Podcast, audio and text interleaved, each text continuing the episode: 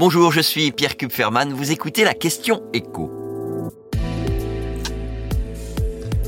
Les investisseurs vont-ils à leur tour craquer pour les Birkenstock? La date n'est pas encore fixée, mais le dossier a été officiellement déposé. Birkenstock sera bientôt coté à Wall Street.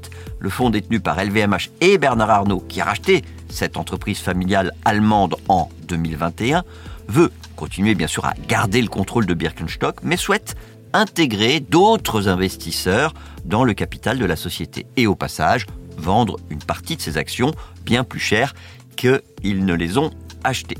Car les ventes de Birkenstock ont connu ces deux dernières années une croissance spectaculaire. Un demi-milliard d'euros de chiffre d'affaires de plus en deux ans. Une forte croissance qu'on doit à l'intégration dans l'univers du luxe de cette marque née en 1774. Elle fêtera l'an prochain ses 250 ans. Intégration donc dans l'univers du luxe, savamment orchestrée par LVMH. Je vous donne un exemple. La sortie de Birkenstock signée Dior. Et donc évidemment très joliment mise en avant dans les boutiques et sur le site de Dior. Des sandales et des mules vendus 960 euros. On est très loin du look euh, chaussette Birkenstock qu'affectionnent encore nombre d'Allemands en vacances. Et puis alors, il y a eu le coup de pub mondial apporté par le film Barbie où les Birkenstock sont pour le coup très présentes.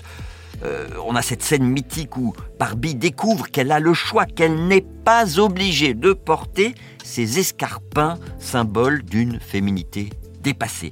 Officiellement, tout ça n'était pas ce qu'on appelle dans le jargon publicitaire du placement de produit la Birkenstock n'a pas été ajoutée dans le scénario de Barbie après euh, négociation financière avec la marque.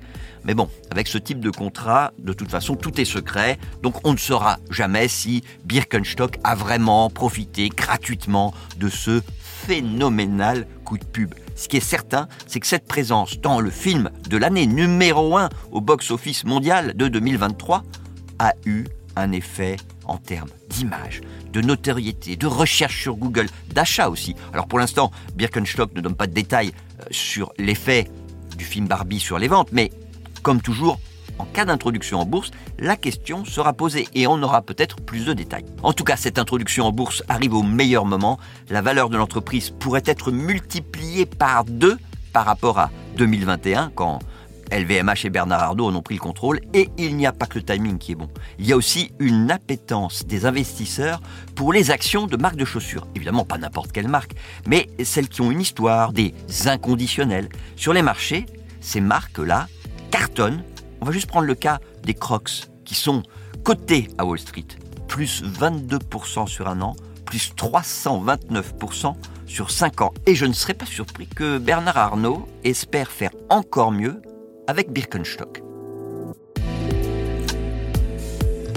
Vous venez d'écouter la question écho, le podcast quotidien pour répondre à toutes les questions que vous vous posez sur l'actualité économique. Abonnez-vous sur votre plateforme préférée pour ne rien manquer et pourquoi pas nous laisser une note et un commentaire.